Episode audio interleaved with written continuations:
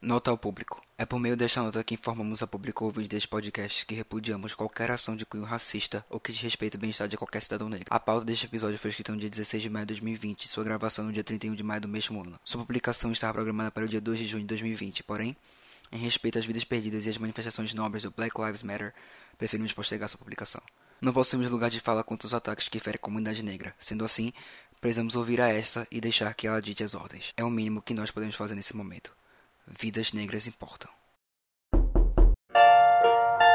Calma, calma, calma, antes de começar, rapidinho. Eu só, queria, é, eu só queria explicar rapidamente o que é o quinto andar. Então, primeiramente, sejam bem-vindos ao quinto andar. Somos cinco estudantes de jornalismo. Eu me chamo Caio, tenho 18 anos e sou ator de teatro musical. Então, eu espero que eu possa usar esse recurso que eu tenho de, de conhecimento para agregar aqui nas nossas conversas. E temos Bia. Oi, gente. Meu nome é Beatriz, eu também sou estudante de letras.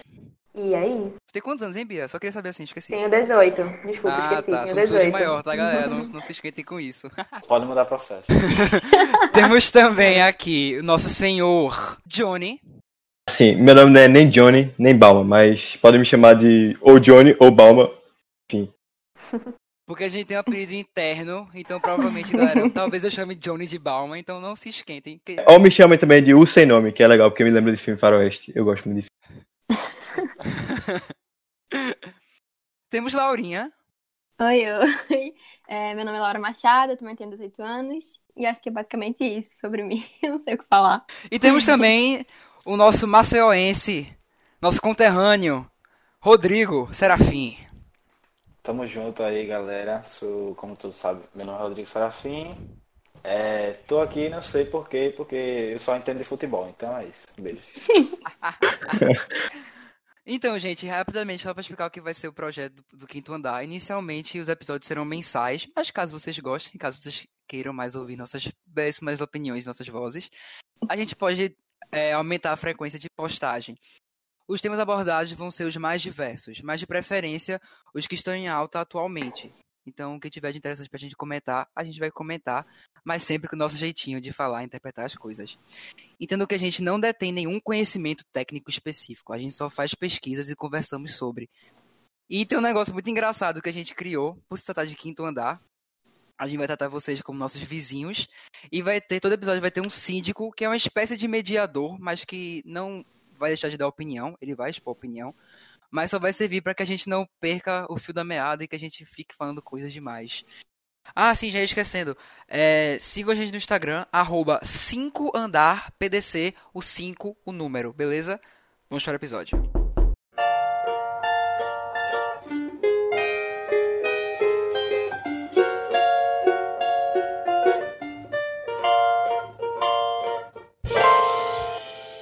Aqui é Caio e, gente, fica em casa, pelo amor de Deus. Aqui é Beatriz e eu tô há mais ou menos 70 dias trancada em casa. Todos nós. Aqui é Johnny, eu tô com saudade de ser terapeuta de Uber sexta-feiras. Aqui é Laura, eu não funciono sob pressão, que nem meus amigos, então é isso. Aqui é Rodrigo Serafim e tô há uns 500 dias sem jogar bola. Tô ficando entediado já. E, gente, esse vai ser o nosso primeiro episódio sobre o tema. Tá até escrito aqui. A pandemia sob o olhar ordinário. A gente, a nossa pretensão seria gravar tudo isso juntos. E foi até um paralelo que a gente conseguiu fazer, né? Porque a gente não tá, tá cada um na sua casa, de distanciamento social. Então acaba que combinou o tema. Mas provavelmente, quando tudo isso passar, a gente vai começar a gravar juntos. Então, se houver alguma oscilação de internet, saiba que foi por causa do Discord, não é culpa nossa. Peraí, peraí, peraí, peraí. Uma salva de palmas pro primeiro episódio do nosso podcast. É, eu acho válido. eu acho Sim! válido, eu acho válido. Lembrando que isso aqui é um perfil a favor do, do distanciamento social e é uma visão totalmente classe média de brancos burgueses, certo? Então, tipo, se você não condiz com essa realidade, a gente não pode falar, né? Porque a gente não tem local de falar pra falar de situações diferentes da nossa. Então, não se sinta excluído, certo? Só ouça a gente falar mesmo, porque a gente tem muita coisa pra falar. E acho que nosso papel aqui é de aliado. Ah, com Com certeza. certeza. Tá, mas vamos começar. Então, galera, o que tem preenchido vocês nesse período de distanciamento e de não poder fazer as coisas que realmente, ou melhor, que antigamente preenchiam vocês? Eu tô bebendo muito tô tocando muito cavaquinho e é isso. No começo eu tava bem frustrado porque a gente tava naquela é, de conhecer o mundo da faculdade, conhecer a galera. Aí, é, e aí eu fiquei com aquela sensação de, tipo, é, momento legal interrompido. Aí eu fiquei. Cara, eu tava me adaptando finalmente ao, ao, ao contexto de faculdade e agora eu, tipo, vou voltar ao meu contexto de férias. Aí eu resolvi focar em mim mais e, tipo, é, consumir mais arte, ler livro e pensar sobre mim, o que eu sinto em relação à pandemia e o que eu penso que tudo isso significa e vai significar pra gente no futuro. enfim. Até porque não deixa de ser uma época de reflexão também, né? Um período de reflexão. Eu acho que é o mais importante Com pra esse momento, é refletir. Acho que tá todo mundo fazendo muito isso, né? Tá em casa, assim, a gente que tá em casa, né? A gente tem muito tempo livre pra refletir. E eu acho que isso é o mais importante também, Com né? certeza. Sim. Refletir sobre tudo, assim, sobre o mundo, sobre nossas prioridades. Pensar na gente também no, no outro que assim, assim, a gente Uhum. como a gente apresentou, a gente é uma classe média, mas a gente também conhece os, os menores, né? Sabe quem são e tenta ajudar ao máximo. Exato. Eu acho que é uma nova visão que a gente tem que se acostumar de ter. Uma nova visão de mundo, uma nova visão do que é rotina, uma nova visão de faculdade, de, de férias. Então é muito É. estressante, acho que principalmente no começo, é para quando a gente começou tudo isso, é muito estressante. Mas acho que aos poucos a gente vai conseguindo se adaptar da melhor forma possível. Como a gente já falou, né? A gente te- tem muito privilégio em relação a isso. E acho que é uma coisa que vai sendo construída. E eu espero que acabe rápido, porque eu não aguento mais EAD, pelo amor de Deus, gente. Também não. Ninguém aguenta, ninguém aguenta mais. Sim. Pois é. O que mais vocês têm feito? Olha, diferentemente das pessoas, tipo, eu acompanho muito o Twitter, né? Tô sempre nos tracks. E, tipo, tá todo mundo surtando e tal. E acho que eu cheguei no momento que, tipo, acho que o primeiro mês, assim, de, de quarentena, eu fiquei assim. Putz, eu não aguento mais essa, essa casa que eu tô, tanto que eu fui pra minha casa e pra e Uhum. voltei. Mas agora, tipo, eu tô assim, mano, não tem nada que eu possa fazer, a não ser ficar em casa. Então, tipo, não tem pra que eu ficar relutando contra a situação e ficar me frustrando porque eu não tô conseguindo fazer as coisas que eu fazia antes. Então, tipo, eu acabei que eu aceitei, sabe? E é isso, mano. eu tô fazendo as coisas que eu gosto. Acho que como todo mundo agora, tipo, set- sessagésimo dia que a gente tá de quarentena, eu acho que tá bem, assim, que a gente já assimilou que ficar em casa é o, o necessário, né? Uhum. Acho que no começo eu tava, eu tava sentindo a, a frustração. Depois, com o tempo, mudou de frustração para estresse. Conta principalmente da, das responsabilidades que eu tinha que cumprir com o EAD. Isso estava me atrapalhando, porque a forma que eu achei para preencher meu tempo foi justamente refletindo e, e consumindo arte, assistindo filme, etc. E as obrigações da faculdade estavam meio que tirando, me tirando disso. Eu estava me sentindo obrigado a ter que fazer alguma coisa. Então passou de estresse e agora eu acho que eu cheguei no momento tipo de aceitação, sabe? De amadurecimento, de pensar, poxa, eu, eu fiz minha escolha, eu não vou seguir o EAD mais, eu não tô seguindo mais, tá ligado? Eu vou fazer só pra tentar passar, tirar sete, eu desisti, eu não assisto mais aula, eu não faço trabalho direito e tal. Mas aí eu cheguei nesse momento de, tipo, falar, ah, tudo bem, eu, eu vou seguir meu caminho mesmo e refletir sobre a, a pandemia do meu jeito, sabe? É, mas acho que a gente pode falar sobre EAD mais tarde. Certeza. Vamos mudar um pouquinho de assunto. Daqui a pouco a gente esculhamba ela, que ela tem muito a ser esculhambada. Demais. Tem algo em específico que vocês tenham achado assim nesse momento que foi tipo assim de uma de uma ação absurda, tipo algo que vocês ficaram assim, gente, Cara, o, o discurso do Bolsonaro, com certeza. É, tudo, né? sempre que Tá Bolsonaro abre a boca. Tudo. De uma eugenia É. enorme, cara. mais algo mais sobre a pandemia em si. número de mortes enorme nas televisões. É, Uhum. Aquela questão dos corpos que não estavam conseguindo ser enterrados e tinham que levar pra outro lugar. Caraca. Teve aqueles camburões em Nova York, sabe? Saindo com os corpos. Uhum. Eu acho que quem viu aquilo é, vai ficar marcado pra sempre, assim, Nossa. sabe? É uma coisa que marca a época. É a história, né? E, e, e não só a época, mas o psicológico das pessoas, sabe? Eu acho que vai gerar história por muito tempo. Sim. Eu acho que o mais difícil é pra gente assimilar que isso é a realidade de agora, sabe? Essas situações de muita morte, de todo dia se acordar e ter notícia ruim no jornal, isso é o que tá acontecendo. E a gente não pode fugir disso. Também a gente não tem muito o que fazer acerca disso, né? Só o que tem é fazer Ficar em é ficar em casa, né? Tem uma coisa muito engraçada que tá acontecendo comigo que Na teoria, né, nós, estudantes de jornalismo, a gente devia estar consumindo um pouco, né, de jornal impresso. Tanto que até nosso professor falou recentemente, né, pra gente consumir esse tipo de coisa. Só que, mano, eu não, eu não consigo. Primeiro que eu nunca fui chegado a ler jornal, vou ter que criar esse hábito agora. Mas fora isso, tipo, eu não aguento mais saber de coronavírus e de morte. Tipo, eu não tô nem um pouco a fim é. de assistir ao jornal, ler o jornal, sabe? Eu tô, tipo assim, vendo assim, sendo bem relapso quanto à minha, minha função de jornalista, jornalista, né? De começar a criar esse hábito. Não só por ser jornalista, a gente, a gente tem que saber, claro, das notícias, tudo que ocorre. Mas assim, acho que a gente não precisa estar 24 horas vidrado, sabendo todas as mortes, quem morreu, quem Sim. não morreu, quem deixou não, de morrer. Claro que não. Acho que. Um equilíbrio, né? meio, né? Assim. Justamente, esse, o, esse equilíbrio que é essencial pra, pra gente, como todo mundo. Porque senão a gente vai enlouquecer cada um vai ter o seu equilíbrio, né? Cada um vai achar a sua maneira de conseguir equilibrar isso. o psicológico com não ficar alheio às coisas que estão acontecendo ao nosso redor, né? Então acho que vai ser aos poucos, a gente vai melhorando e vai aprendendo com isso. E como estudante de jornalismo, acho que é óbvio que a gente tem essa essa vontade de querer saber mais, de querer estudar sobre as coisas que estão acontecendo, que seria foi a escolha que a gente fez, mas acho que a gente ainda está no primeiro período, a gente ainda vai evoluir muito em relação à ah, nossa é, mentalidade. Pois é, somos calouros. Então. Esse contexto de crise, ele, ele deixa a gente muito frágil, né? Porque a gente tá Sim. em contato com, tipo, a finitude, que é a coisa que talvez o ser humano em si tenha mais Sim. medo. Aí a gente fica meio perdido, assim, sem saber o que fazer. E, e, tipo, meio. dá aquela sensação de crise existencial, sabe? Pra que, que eu tô uhum. aqui se eu posso morrer por uma coisa invisível do nada? Exato. Aí. É. Eu acho que uma forma que eu achei para tentar lidar com isso foi justamente fazendo o que vocês falaram que estão tentando equilibrar, que é pesquisando porque a minha sensação é de controle, sabe? Quando eu tô pesquisando mais e sabendo mais. Uhum. Pra mim, isso me preenche de alguma forma, porque eu tô tentando conhecer o que é que tá acontecendo e tentando estabelecer, tipo, previsões pro futuro, enfim. Uhum. Eu só falei do jornal mesmo, porque, tipo, teoricamente, né? Não tô falando que isso é algo que você tem que fazer, caro vizinho, mas é porque teoricamente a gente fala assim, né? Tipo, ah, não, tira o momento da quarentena para você ler um livro e tal e tal. Eu só falei de jornal porque, tipo, é uma coisa que enfim. não é que você tem que fazer ah. isso, tá? Se você não consegue fazer isso, não, não force a barra agora.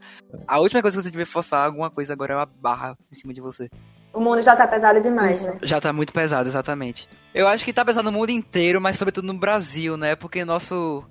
Nosso, nosso, nosso, nosso, nosso presidente, querido. né?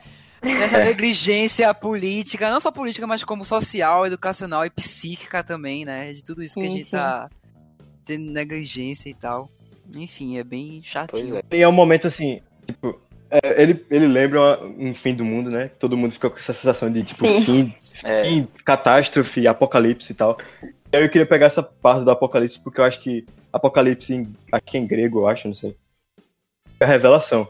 E, uhum. tipo, é um momento que, que revela muita coisa sobre sociedade, sobre política, sobre como a gente vem construindo, tipo, esse contexto histórico.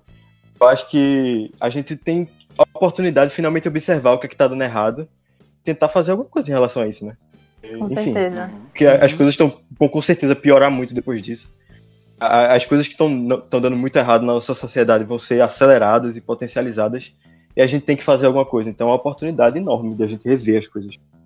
Eu acho que é interessante é. que a gente, é. nós somos os jovens dessa geração, né? A gente vai ter esse mundo por muito tempo ainda. Então é necessário que a gente realmente tome responsabilidade, né? Que a gente não se sinta incapaz de fazer algo porque, ah, eu tenho 18 anos, eu não, não sei de nada, não posso fazer nada. Mas que, pelo contrário, que por a gente ter 18 anos, por a gente ter um poder, mesmo que seja pequeno, de influenciar as gerações que vieram antes, né? E assim, usando a nossa uhum. voz, eu acho que é muito importante. Trazendo um pouquinho da filosofia do podcast, é algo que, tipo, a gente também tá querendo incentivar aqui, né? Somos Sim. jovens e a gente é, quer mostrar, né, que, tipo, o jovem não só fala merda e não sabe das coisas, que a gente também tem a noção do que está acontecendo, apesar de não ser aquela noção com maturidade, mas a gente tem uma certa maturidade para certas coisas, enfim. Ah, Acho que é algo que a gente pode usar a nosso favor, não só no podcast, assim, mas tipo tentar trazer essa ideia para a sociedade em geral, para a vida e, e com certeza. Sem dúvida. Eu acho ainda que, como a Laurinha estava falando, que nós somos essa geração que está vivendo tudo isso e tal. Eu lembrei agora da propaganda ridícula do Ministério do, da Educação sobre o Enem, né? antes deles tomarem a decisão óbvia de adiar. Mas eles falando, ah, não, faça o Enem, porque senão vamos perder uma geração de médicos. Cara, não. Uhum. Sabe, nós, eles estão ganhando uma geração de gente que está muito mais atenta, que sabe o que está acontecendo, que está procurando alguma forma de lidar com isso que o mundo nunca viu. A gente é, é a primeira vez que a gente está vivendo um negócio desse. Então, eu acho que é o contrário, né? É uma geração que está vindo muito mais atenta, muito mais empática e com muito mais vontade de mudança. Eu acho que Com isso é certeza. certeza. E a gente, assim, vive um momento muito horrível que o, o Uhum. próprio ministro da, da Educação disse uma frase que, assim, supera todas as expectativas e de frustrações Sim. acerca de algo dele que ele expõe, né? Que Sim. ele falou que a Enem não foi feito para corrigir injustiças. E isso é muito triste, né, de Entendi. pensar. demais. Isso é, é- é desrespeitoso até. Assim, o ministro da Educação de um país tão plural quanto o Brasil. Exato. Alguém que devia ter o, o, o conhecimento, discernimento de, sei lá, aje- Isso. ajus- ajustar tudo, é, ter bom normalizar senso, tudo. no Uma mínimo, né? sensibilidade também humana. Ele não tem É bom pra senso. exatamente né? fazer isso, tornar as pessoas críticas pra poderem contribuir de alguma forma pra sociedade, ou seja, Uhum. corrigindo as injustiças sociais, tá ligado? As coisas que Sim. estão erradas. Uhum, Uhum. É meio contraditório, tá ligado? Educação. completamente. Muito. Contraditórios são os outros senadores também, que todos defendem que o Enem seja adiado, menos o, o lindo, né? o maravilhoso do, do Bolsonaro, que foi 75 votos contra um, que ele foi o único que votou contra é, essa assembleia que teve, né, pra adiar o Enem. E é algo que eu acho importante salientar que poderia ter sido evitado toda essa assembleia de votação se o próprio ministro tivesse o- a sensibilidade de tipo, não, ei, a pasta é minha, o Enem é Ah, meu, com certeza. eu, eu quero mudar, sabe? Porque, tipo, Uhum. funciona assim.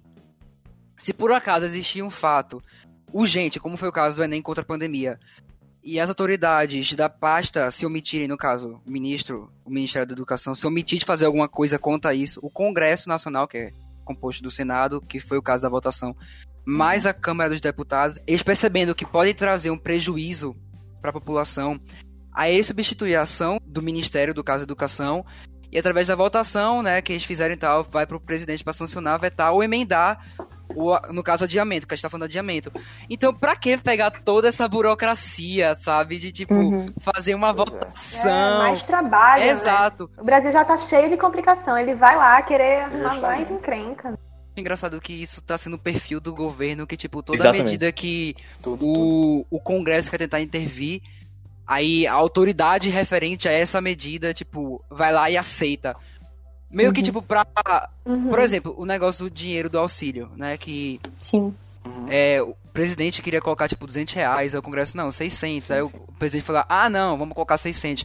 Meio que pra tentar evitar uma popularização do Congresso, enfim. Né? Não vou falar sobre isso agora, vamos evitar esse, esse caos desse, desse, desse governo. Mas é, é isso. Acho que eles podiam ter evitado todo esse processo de burocracia, de adiar o Enem pra, tipo, vai entrar o Abraham, sei lá como é que fala desse corno. Fala assim, gente, não, eu quero, eu quero adiar o Enem, o Enem é meu, eu mando essa porcaria Uhum. adiado. Estava nada. E é muito triste também que, que a gente veja, por exemplo, ele no Twitter respondendo pessoas elogiando a aparência dele. Você é muito Nossa. lindo, ele, muito obrigada. E ele faz isso constantemente, ao invés de estar, sei lá, realmente. Trabalhando. Trabalhando. isso. Pois é, ele Fazendo fez, a função dele. ele fez uma live no Instagram e tocando gaita.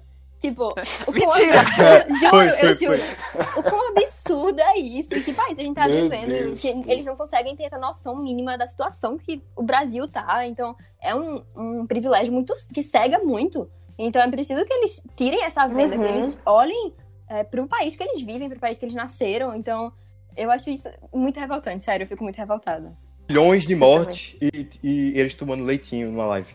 Sim, Meu. Deus, aquilo foi ridículo. É muito triste. Agora, tipo, puxando pra essa parte da educação, é, eu queria lembrar também que saiu um artigo no The New York Times que era Uhum. a classe de 2020. Tipo, a classe de 2020 Hum. são os alunos que nasceram 2000 a, a 2001, 2000 2002 a 2003, que são a nossa geração, basicamente. Uhum. Aqueles que estão terminando o ensino médio esse ano e que estão começando o primeiro período da faculdade nesse ano também. Então tem uma coisa que aconteceu que é a- os ciclos, as tradições de ritos de passagem dos adolescentes essa geração foram interrompidas. As pessoas que estavam terminando o ciclo no terceiro ano ah, para fechar e passar da, da infância barra adolescência para a vida adulta foram interrompidos. Estão tendo que fazer tudo isso por meio digital. Cara, Os alunos que estão entrando na faculdade também perderam essa po- oportunidade de tentar se conhecer no âmbito físico, sabe?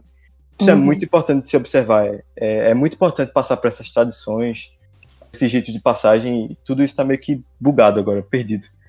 Com Sim. certeza. Pois é. A convivência social é muito necessária, sempre foi, né, pro ser humano. Uhum. E hoje em dia a gente tem tecnologia, então a gente tá podendo fazer esse podcast, por exemplo, já é uma coisa que 100 anos atrás ninguém, exatamente, É. ninguém dizia, né? Mas Só que não é a mesma coisa, né? exatamente, não, nem é a mesma coisa e nem todo mundo tem acesso, né? Então, É, exato. Uhum. Eu acho que talvez o muito frustrante nesse ponto específico é que a gente não tem a quem culpar, sabe? É, tipo, é o vírus que aconteceu e que a gente tem que ficar em casa, tem que se isolar. Então a gente tem que lidar com isso, né? Então não tem Sim. em quem colocar a culpa de dessas nossas relações estarem Não sendo tem que dizer afetadas. que né? foram os chineses que quiseram colocar. Não. Meu Deus, isso, do é-. Não, isso isso aí é é- isso é o É um- discurso É. extremamente xenofóbico. exatamente. Nossa. Porque a gente tá aqui dia 31 gravando, mas acho que dia 29, sei lá, não me engano. é, Donald Trump no. que lançou o foguete, né, da NASA. Ele Sim. foi dar um discurso falando exatamente isso, dos chineses, que ele acha que os chineses botaram o coronavírus. Ah, meu Deus. É, isso é muito preocupante que no mundo globalizado como que a gente tem hoje, ainda existe tanta, tanta apontar de dedo, tanto, tanta, como é, Johnny disse, xenofobia, né, presente. Então isso é muito grave, é muito grave. E- Parece briga de criança, né? Criança de Total, infância. total. Reclamando. Ah, você roubou meu negócio. É interessante que, tipo, o vírus, ele chegou no momento certo. No sentido de que o mundo tá globalizado, então ele tá todo conectado. É, é fácil para ele Uhum. se espalhar. É interessante que, por mais que ele esteja globalizado e todo mundo esteja conectado de alguma forma, principalmente pelos meios digitais, o mundo não coopera. N- ninguém tá unido. Ninguém tá Uhum. se ajudando direito, sabe? É uma grande ironia histórica bizarra, sabe? Com certeza. E quando o principal líder dos Estados Unidos, por exemplo, que é um dos países, querendo ou não, tem um poder muito grande sobre os outros hoje em dia, é, fala algo assim, caramba, é um discurso tão excludente que a gente ainda tem que conviver. E é algo que parece tão retrógrado, mas ao mesmo tempo está presente aqui, no século XXI, em 2020. Então, a gente não pode É. dizer que é um pensamento extremamente passado quando ainda está presente, né? E isso é muito preocupante. É um diagnóstico do mundo que a gente está vivendo hoje. Se os líderes políticos falam essas coisas, é porque realmente tá- tem alguma coisa muito errada. Falando de diagnóstico. E o Ministério da Saúde, minha gente, o que tá acontecendo? A troca de Ministério da Saúde, do Ministério da Saúde do cargo lá, tá pior que a troca de técnico no, no futebol brasileiro. Pelo amor de Deus. complicado isso aí. Pois é. Mas é muito, é muito complicado, principalmente no estado de pandemia, né? Em que o mundo todo tá Principalmente. precisando de saúde e o Brasil tá assim, tá rodando e trocando a cada, sei lá quanto tempo, quer dizer, trocou um em um ano e três meses, não foi? E o Uhum. outro ficou Menos um ficou mês. menos de um Como eu mês. Então, queria que a presidente da Nova Zelândia fosse a nossa líder. Tá? Tipo, é, é, o trabalho que ela fez lá foi incrível nesse sentido de liderança política para resolver essa questão. E a gente não tem nem nada perto disso, sabe? É da tristeza. Eu queria muito ir pra Nova É. Zelândia. Caraca. Agora não é o melhor momento, deixa eu te falar. É. Não, pior que o ministério começou muito bem, né? Tipo, tinha mandeta e tal. Ele era um dos Uhum. poucos, assim, do, do grupo de, do, do Bolsonaro que, tipo, realmente eu fiquei assim, não, esse. Agora, agora vai! Esquece. né? Esquece. Aí Ele entra é Nelson. médico, né? É, que é médico e tal. Entra Nelson, que é oncologista, né? Uhum. Eu achei, achei até muito engraçado Uhum. a referência que o Diário de Pernambuco fez a ele em uma das matérias, que é, a- botaram ele como rainha da Inglaterra, aquela que, tipo, comanda, mas não governa, sabe? Tipo, é só Uhum. simbólico, que é realmente Sim. o que ele tava fazendo, né? É. Enfim, é triste, é triste. E agora eu sei nem como é que tá acontecendo, porque eu não sei mais quem é que tá no poder É, da, da pasta. Não dá nem pra acompanhar, né? Médico, aí, aí saiu, aí entrou o Nelson. Com o mesmo pensamento que Mandetta. É oncologista e tal, que Caio falou. E um mês depois, 28 dias, ele pediu demissão. Com relatos de sofrer pressão do presidente para utilizar a cloroquina. É, para não utilizar, no caso, né? O Covid. E agora entrou o Eduardo Pazuello, formado pelas Agulhas Negras, comandou o 20 Batalhão de Logísticas Paraquedistas, foi diretor do Depósito Central, ou seja, nada que tenha a ver com a saúde, né? Uhum. Ele é militar, né? Pois é. Nada a ver, nada a E ver. os discursos, tem uns discursos bem- machistas, tipo, Ah, internet. Uhum. Pelo amor Ah, mas Deus. isso não é nem novidade. Isso Pois não é nem é. novidade nesse governo. Quem estudou medicina para ser ministro tá lascado nesse governo, porque não vai rolar não. Exato. É interessante até falar que eu não entendo essa, essa incessante tentativa de tornar a cloroquina Não benéfica, porque, tipo, não tem nenhum estudo, assim, que não seja laboratorial, Uhum. que diga que a cloroquina trata o corona, sabe? Tipo, na verdade, surgiu, ou melhor, surgiu um, um mega estudo recente de ninguém mais, ninguém menos de Harvard, não é aquela universidade de chacota aqui de, de Recife. Não vou citar nomes para evitar é, processo desnecessário, mas começa com U e termina com A. Você sabe Primeiro qual é? episódio, tu já vai mandar uma dessa pra Já manda uma dessa. Amigo, se segura. esse estudo, esse mega estudo de Harvard, tipo, tinha 96 mil pacientes em todo o globo. E foi comprovado que a cloroquina associada ao macrolídeo, macrolídeo é tipo antibiótico, como a azitromicina, Sim. ela pode causar arritmia. Então, tipo, além de não ser eficaz contra no combate a- ao corona, tu pode trazer uma, uma arritmia pra um paciente ainda, sabe? Aí tu pega um cara que tem uma comorbidade cardíaca, né, que tem algum problema cardíaco, aí dá cloroquina pro cara, aumenta o grave do cara, mano. Não faz nenhum sentido. Por isso que não tá sendo liberado para o começo da sintomatologia do, do corona e tal, dos pacientes com corona. Mas só que acontece que os tratamentos de corona são feitos com antibiótico atrelado. Aí como é que você quer colocar um negócio que atrelado com antibiótico pode causar arritmia? Eu não entendo. Eu juro que eu não entendo, eu não entendo, eu não É. entendo, não entendo. Deus, não, não dá pra entender, não dá pra entender. Eu acho que é algo um pouco mais maquiavélico do, do Bolsonaro. Porque eu acho que ele usa esse, esse- essa cloroquina como um símbolo retórico. Porque o que é que ele quer? Ele quer que as pessoas, no discurso dele, voltem, né? Para os comércios, É, voltem para o mundo produtivo. Que, como é que ele faz isso? Ele usa a cloroquina como algo que basicamente é uma cura. Mesmo que não existe Uhum. a cura do coronavírus e não vai existir muito tempo ainda. Só no ano que vem, talvez. Ele usa isso as pessoas que estão nesse mundo de fake news e negacionismo, é, que estão sempre confusas com a, a informação, a- as verdades, entre aspas, vêm vêm de todos os lados. Você não tem uma informação que seja confiável, dá a impressão dessas Ok. pessoas que estão sempre na rede social, pegando notícia em corrente do WhatsApp, etc. Elas, elas querem achar a cura do coronavírus e, e Bolsonaro tá dando essa pseudo-cura para elas, que é a cloroquina. uhum. E geralmente essas pessoas são mais velhas, né? Essas pessoas que acreditam nisso são mais velhas e são um grupo de risco também, né? Principalmente. Então, é um desserviço que esse cara tá fazendo, só isso. Exatamente. Se ele fizesse o plano que era é, é sensato sanitariamente, que é fazer as pessoas ficarem isoladas, que resolvesse mais, mais rápido a- a, a questão da crise e as pessoas voltassem para o mundo produtivo depois. O que as- os países europeus que estão fazendo e etc, que deu certo lá. Se tivesse feito isso, essa questão da economia poderia ter sido men- menos pior, se as pessoas estivessem isoladas desde, sei lá, Carnaval. mas agora, É. por que, que ele quer que as pessoas vão tanto pra rua assim, nessa época, sabe? As pessoas mais faladas em relação a essa situação são os idosos e os, as pessoas desfavorecidas. Por que, que ele, tá, ele quer tanto que essas pessoas saiam? É bem, é bem perigoso esse discurso dele. Parece muito eugenia, sabe? Parece muito tirar as pessoas que são improdutivas, os, os velhos e os, e os, é, e os humildes, e colocar um discurso de que os atletas e produtivos são mais importantes. E Ele isso mesmo, é- né? É atleta. Exatamente. É histórico o atleta. Totalmente. Acho que, tipo, isso é, esse é um discurso muito perigoso. E as pessoas deveriam prestar atenção mais no que tá por trás dessa cortina de fumaça que ele faz, do que dos absurdos que ele fala. E enquanto ele tá falando isso, e todo mundo tá prestando atenção nisso, ele tá lá, protegendo os filhos dele, é, botando gente em cargo, enfim. É bizarro. Até como o ministro da. Me corrija se eu estiver errado, o ministro da, do meio ambiente, né? Que ele falou naquela reunião. Nossa de- senhora. dos ministros. Vamos aproveitar Deus que o coronavírus está em alta e vamos fazer o que a gente quiser. Isso é tão perigoso. E é tão complicada essa situação, porque a gente tem que votar, a gente, e a gente vota, é muito bom exercer o direito de cidadão, mas o que a gente tá votando? A gente realmente nunca conhece, né? O político que a gente tá colocando num cargo. Uhum. É. Às, às vezes a Sim. gente acha que conhece. Por exemplo, o nosso presidente foi eleito com fake news comprovados. E inclusive tá um em Trump da peste. Essa milícia digital aí, né? Não, aí, tipo, a gente sabe que tem que ficar em casa. Aí tem o quê? Gente fugindo pra beijar o namorado. Porra! Fica em casa, filho da.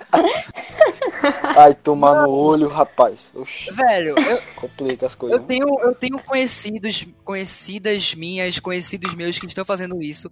Eu quero. Se você está vendo isso agora, por favor, mano. Fique em casa. Depois que acabar isso tudo, você faça o que você quiser com seu namorado, sua Bem namorada. direta, bem direta. Você vai pra uma praia, faça o que você quiser no meio do, do mar. Foda-se, não quero saber, mas fica em casa agora. Não, mas aí está em quarentena. Não. Até você chegar na casa do seu namorado, você já passou em tanto lugar. Namorado, namorada. Você já. Você, pessoa. Enfim, já passou por tanto lugar. Mano, fica em casa. Espera um pouquinho pra dar um beijinho. Depois você beija muito. Essas pessoas estão, tipo, fazendo ag- aglomeração nesse, nesse momento, elas, elas têm o privilégio de poder fazer isso, né? Porque tem gente que tá Sim. tendo que ir pra rua porque precisa É, tem ir pra gente que não rua pode parar de pra sobreviver. exato. Exato. precisa entregar, pra, pra gente ter comida aqui em casa, a gente precisa fazer o pedido, né? Ou então alguma coisa desse tipo. Muita gente tá fazendo muito pedido no iFood, tá comprando coisa na Amazon e tal. Então, tem gente que precisa entregar isso, sabe? Tem, gente- tem Uhum. gente que precisa fazer os mercados, enfim, funcionarem pra abastecer a população de comida e necessidade e, e produtos Pra básicos. ter o mínimo, né? Pra Exatamente. Os essenciais, os essenciais. Isso. Essas pessoas estão se colocando em risco porque elas precisam sobreviver, enquanto tem muita gente privilegiada que tá, co- tá colocando o mundo em risco. Exato. Porque Do festa e tal. Por É. eles, o mínimo que a gente tem que fazer Pois é, é, né, se por comportar e ficar quietinho. Ai, meu Deus. É, exato. Copo burguês.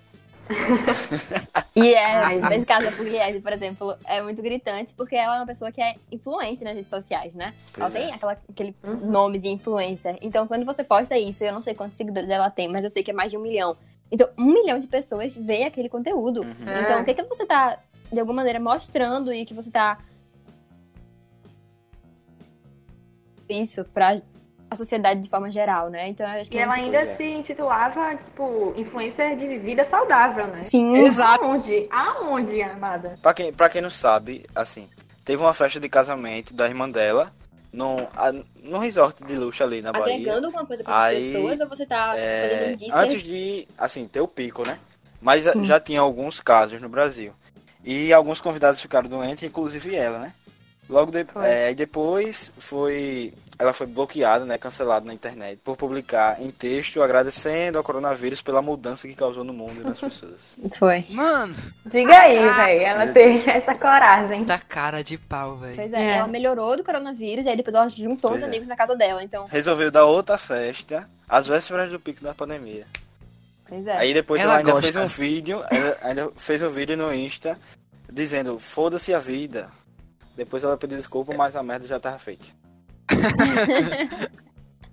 É, é eu não irreal, velho. É isso é surreal. Como é que. Meu Deus, pô, não dá nem pra falar, não, não dá pra comentar, não dá. É surreal, surreal. Tem uma galera que tá se dando muito bem nessa situação de pandemia, né? Que eu acho que é muito errado essa galera que eu falar, porque estão se aproveitando de um momento de vulnerabilidade das pessoas, que elas estão vulnera- vulneráveis psicamente. Eu acho que, por exemplo, galera que escreve livro de autoajuda, galera coach que fica pedindo pra galera levantar e pensar positivo e tá, tá tudo certo. É e a galera tá gastando falar. dinheiro que só com esse tipo de coisa. Enquanto tá todo mundo mais ou menos em crise econômica, né? Financeira. Pois A é. galera tá Aham. gastando dinheiro com esses produtos, esses é, profissionais, entre aspas, ou criadores de conteúdo, enfim. Estão capitalizando em cima disso e enriquecendo, eles vão sair muito, muito ricos dessa, dessa quarentena. Vá por mim. Pois é. Isso é horrível. Mas algo que também tá acontecendo muito, e já acontecia antes, na verdade, mas se intensificou agora, na verdade, com a nova, um novo espaço, né, no caso o EAD, que é tipo a robotização humana, né? Uhum. Tipo, a constante vontade de tornar o ser humano um robô, não só em funcionalidade, mas tipo, em questão de sentimento, né? Meio que voltar a ser, a ser um Fordismo da vida. Pois é. que adoro aquele filme, né? Todo mundo já assistiu no colégio, aula de geografia, sei, de Charlie Chaplin, né? Tempos modernos. Sim. Ah, Que, enfim, né? É o, é o supra-sumo do, do Fordismo, aquele filme. Mas, enfim, não, mudando esse assunto. E, tipo, no EAD, no caso, né? Falando um pouquinho do EAD. Que, tipo, a gente tá... Sim. A maioria das pessoas, né? Eu não me enquadro com é, uma pessoa que tá vulnerável de forma emocional. Mas tem muita pessoa que tá, né? E, e vamos incluir essas pessoas no- na, na fala. Uhum. Mas as pessoas que estão passando por esse- essa dificuldade de emoção e tal. Aí você pega o EAD, tipo... É aquele negócio totalmente engendrado, tipo, de você Pois é. assistir a aula por horas e depois fazer um trabalho escrito. Eles são cínicos, tá? Eu vou dizer aqui, as instituições privadas de ensino são cínicas. Elas estão vendendo a EAD como se fosse uma luta para vencer as, as crises, a crise e as adversidades. Os alunos são os heróis e os professores também. Só que na verdade, É um pano que passa, né? exatamente, eles vendem o marketing. Inclusive, eu tava vendo hoje um marketing no colégio importante, que não vou dizer o nome. É aqui de Recife, ele é grandíssimo. Eu conheço muito bem ele. E aí ele. Já estudou lá, foi? Ah, tá, tá, tá. É. Entendi, entendi. Aí- Muito Peguei, bem. peguei, peguei. Mas tem que ter, tem que ter o cara que acompanha ela, né? Porque Ah, sim, só, sim, com só com certeza. a dama não dá certo. é. Continua aí. O marketing que eles fizeram, bizarro, na minha opinião. Eles pegaram, tipo, a criancinha, branca, loira, sorrindo, né? Várias criancinhas, alunos do infantil e etc. Mamãe do lado feliz, sorrindo, e ela na frente do computador, um computador bom e tal, notebook, enfim. Vendendo como se ele estivesse feliz ali, tendo as atividades. Na realidade, essas mães e esses, essas crianças que são privilegiadas estão tendo muita dificuldade de manter o cotidiano e essas atividades. As mães estão super estressadas. Eu tenho vários exemplos. Minha tia é uma delas, tipo, ela tá- tem um filhinho pequeno e tá super estressada com essa situação de ter que fazer as atividades o tempo inteiro. Mas enfim, Principalmente porque são crianças, né? Que, querendo ou não, Isso. tem muita energia pra gastar. E colocar elas trancadas numa Uhum. casa, assim, e faz a tarefa. Não, porque tem a tarefa do colégio, tem o EAD. É muito complicado pra uma, uma mãe, um pai, principalmente, enfim, que não tem tanta experiência, vamos dizer assim. E Até pra provar quem tem. da cabeça do menino. Pois também. é, Por- porque, por exemplo, vou fazer a atividade da escola. Mas como se eu não tô indo pra escola? Sim. Exato. isso é a dificuldade de interação social que eles vão ter no futuro, sabe? Quando eles Porque a voltarem. escola é muito mais do que um conteúdo. A escola é ir pra escola, é todo o processo, encontrar Pois os é. amiguinhos, falar Isso. com a professora. Exatamente. Inclusive, eu queria falar que vocês estão vocês estão dizendo que é muito complicado para as crianças, para as mães, e também é muito complicado para os profissionais, para os professores, Com porque eles não certeza. foram Exatamente. treinados para fazer Não, isso, não, sabe? Não foram, Uhum. Então, eles estão sofrendo uma pressão, estão com o, o emprego em risco, então tá todo mundo sem saber o que fazer, tá todo mundo tentando se virar. Uhum. Então, não tá Exato. fácil para ninguém, né? Esse é o Brasil, é, que é a pequena parcela, né? Porque as instituições Uhum, uhum. privadas são de pequeno grupo. O Brasil real É. não tem nada disso, não tem criança feliz, é. não tem criança nem tendo aula, Uhum. tá ligado? Eu acho que é, É. As importante escolas dizer isso. públicas, assim, morreu o ano letivo, né? Pois é, Uhum. mais uma vez aquela propaganda do Enem, né? Da galera falando, eu Nossa. não quero perder a geração, nossa geração. E Pois é.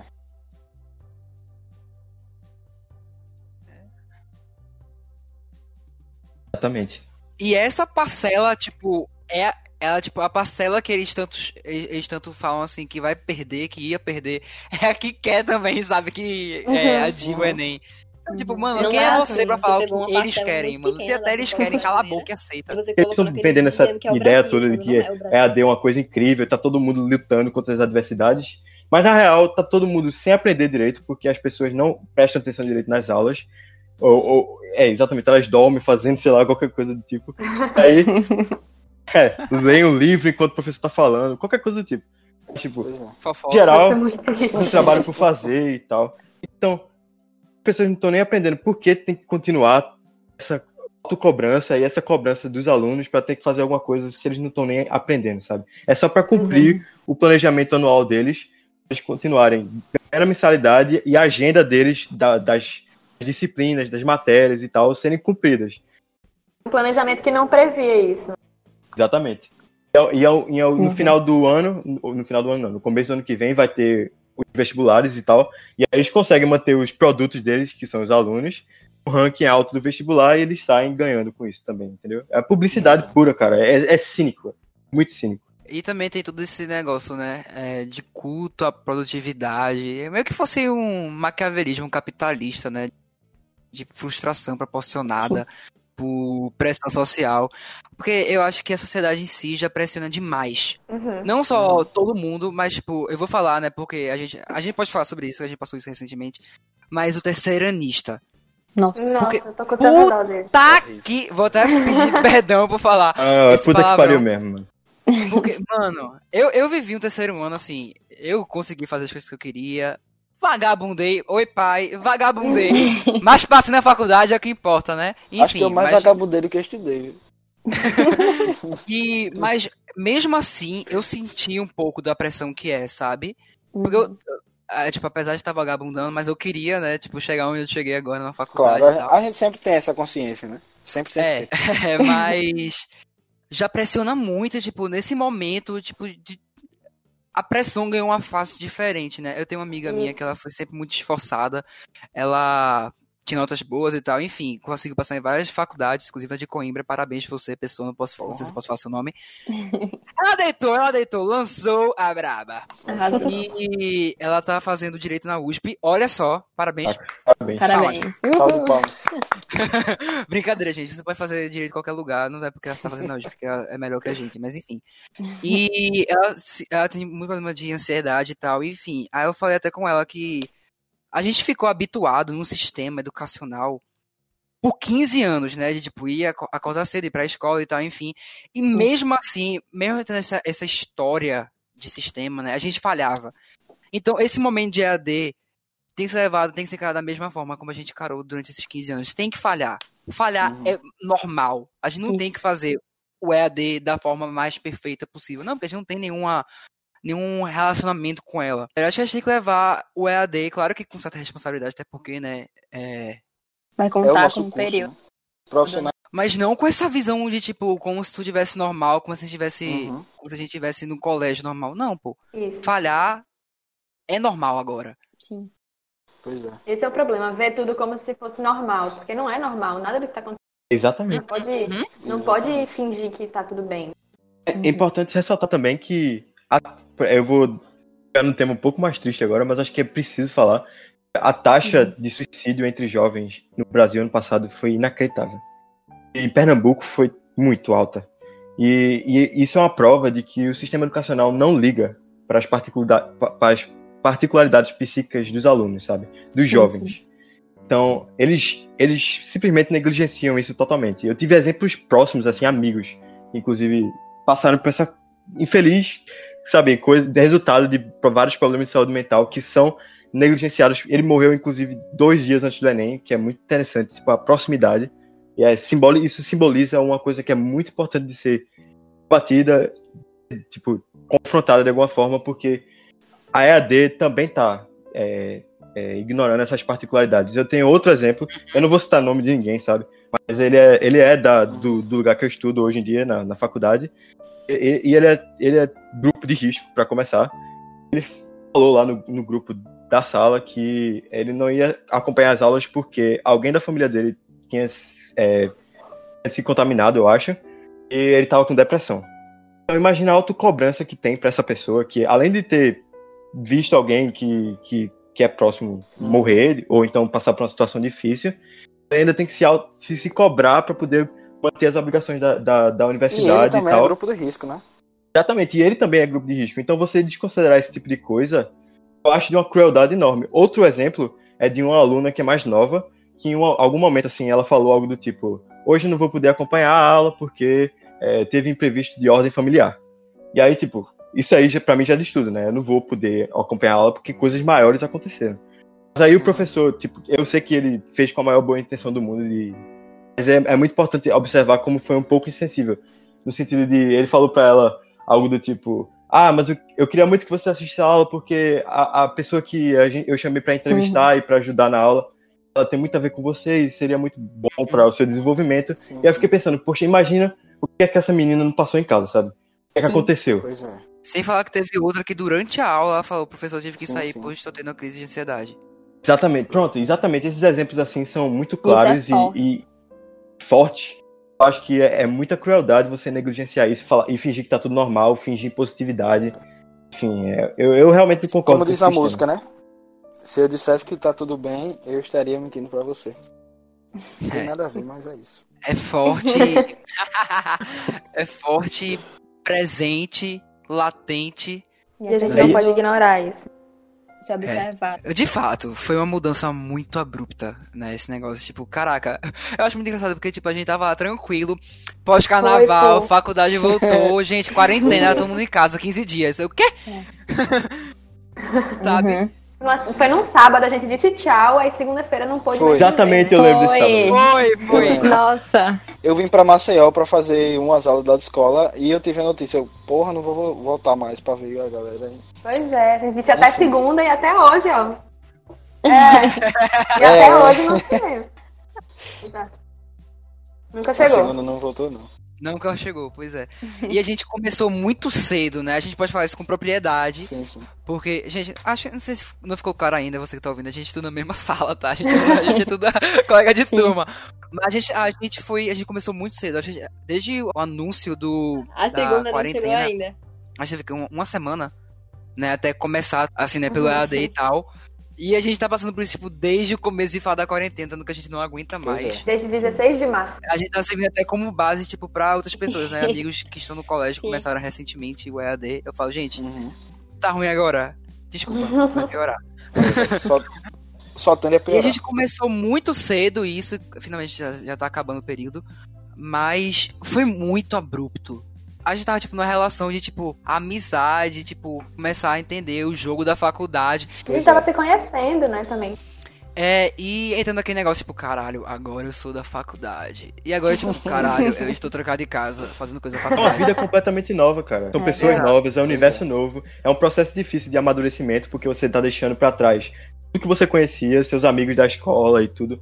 E aí, ser cortado isso, isso ser cortado de uma maneira muito abrupta, é muito assustador, sabe? Você fica meio desnorteado. É bem é, acho que eu posso falar com um pouquinho de propriedade, porque eu larguei tudo em Maceió pra ir pra Recife, viver esse sonho né, que eu tenho de ser jornalista esportivo.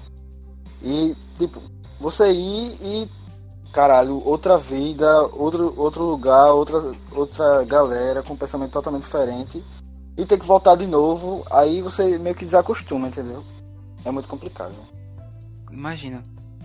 A readaptação vai ser pior ainda. Isso, Pode, pode justamente. acreditar. Principalmente porque a gente acabou criando vínculos online.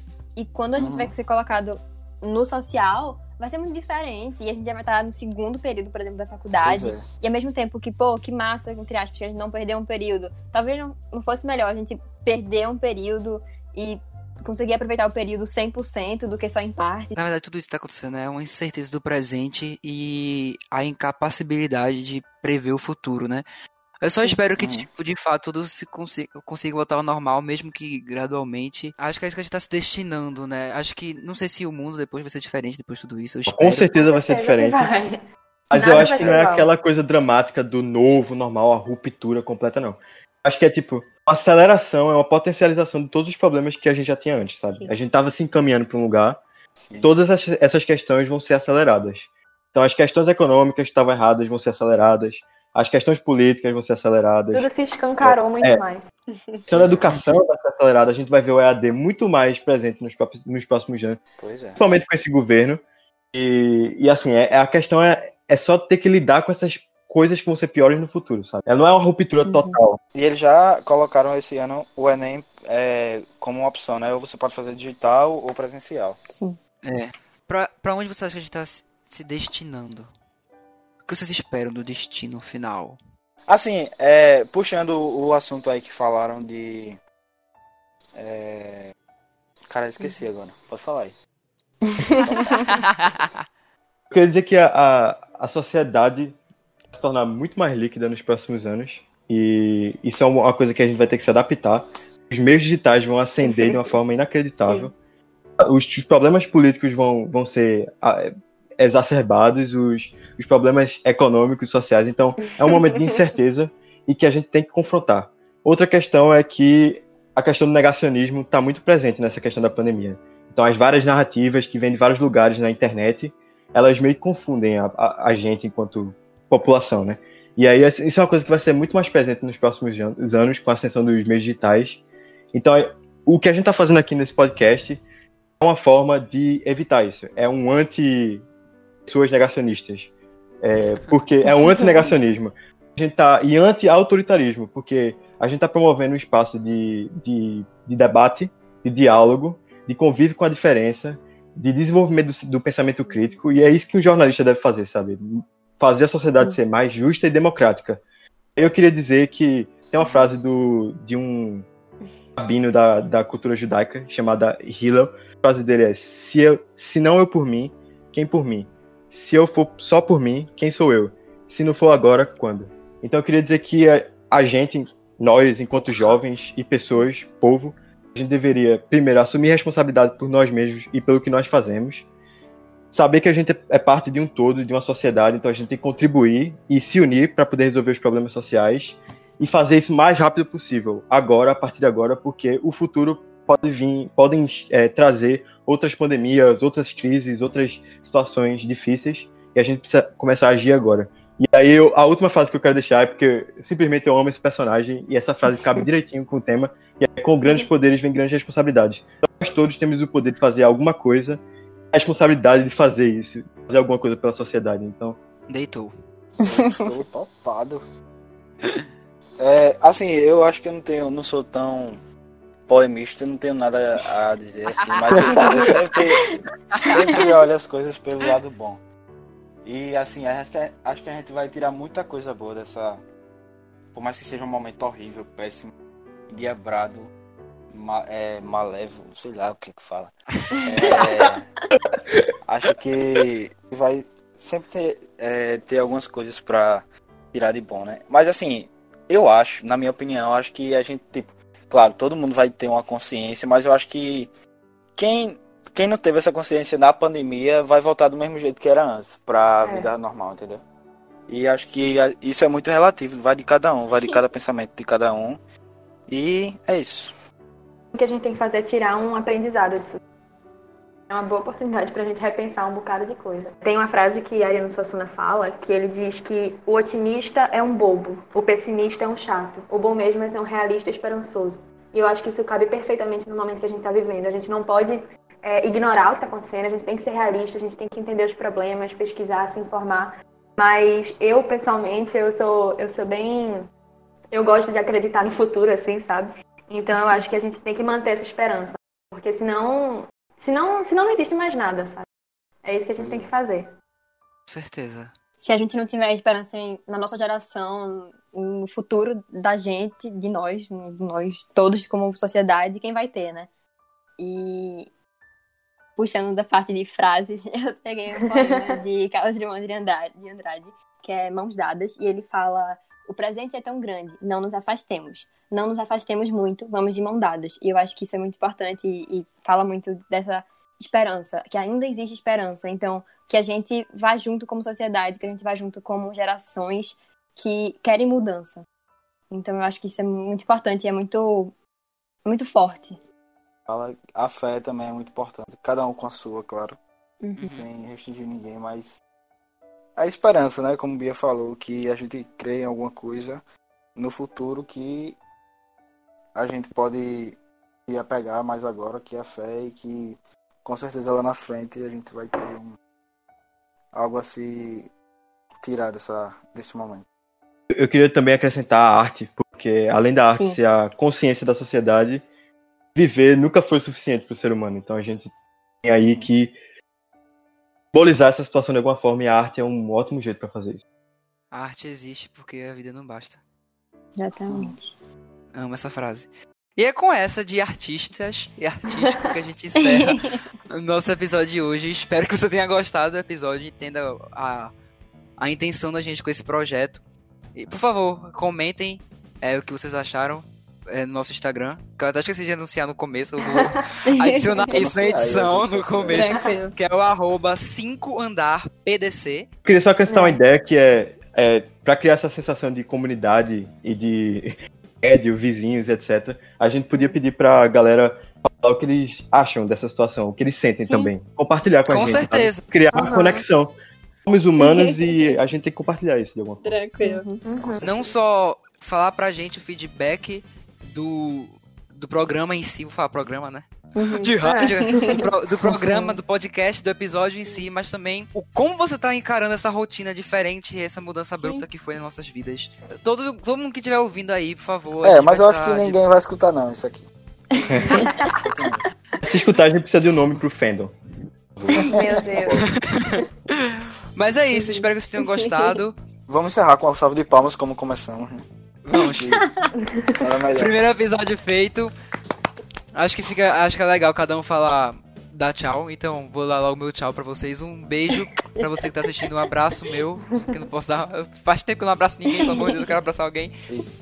E é isso, até a próxima. Tchau, gente. Foi um prazer. É, eu queria dizer que eu fiquei muito feliz de compartilhar esse momento com todos vocês, ouvintes, postos ouvintes e vocês aqui, que eu amo demais. Eu queria dizer que eu tô com saudade de beber com os meus amigos, muito. Saudade de sair na sexta-feira de noite, sabendo que ia morrer, com certeza. Ainda tem que Meu ser terapeuta de Uber. Enfim. Com muita saudade disso. Um beijo. É, pra mim também tá sendo muito importante essa experiência. Eu acho que é uma coisa que só vem acrescentar, tanto pra gente, é, como que a gente quer fazer na nossa profissão. E eu espero que isso também acrescente de alguma maneira na vida de alguém. Então, muito obrigada e até o próximo episódio. E é isso, galera. Um beijo. Gostei pra caralho. Desculpa aí, mas gostei pra caralho. E, e espero estar aqui, né? Se eu for demitido alguma vez aí. É isso, pessoal. Espero que vocês tenham gostado. E um beijo. Valeu. Tchau. Tchau, tchau. Caraca, não legal. acredito Caralho, que aconteceu.